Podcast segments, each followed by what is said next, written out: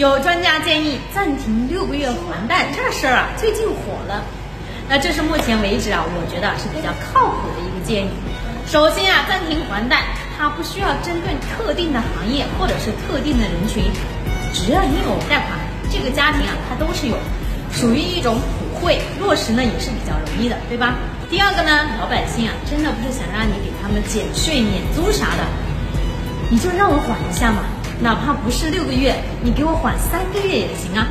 你让我把这个疫情啊先挺过去。那第三点，疫情呢，它是造成了企业很多是停工停产，员工放假。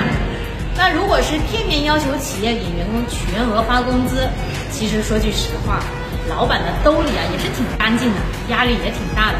那暂停还贷呢，不光是帮助了我们老百姓，那也帮助了企业减轻了负担。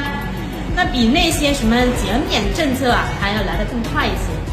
也有人说了，暂停还贷根本不靠谱，因为啊，银行它也是企业，大家都不还钱的话，那银行拿什么周转？其实啊，暂停还贷呢，它是自愿的，有钱啊，你可以正常还。那另外，现在金融政策呢，相对比较宽松，水缸里的水啊也是比较满。暂停还贷呢，并不是说不还钱。只是把超长的还贷时间延长了一小段，对于银行来讲的话，损失呢也不算是巨大。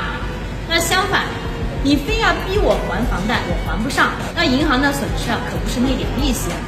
就像今年年初啊，全国断供数量达到两百多万套，一开年啊，四大银行就起诉了二十多万个断供的业主，这二十多万的家庭，有几个脸皮厚的是想当老赖的？所以说啊，暂停还贷是利国利民共度难关。我是杰姐，关注我，我们一起加油。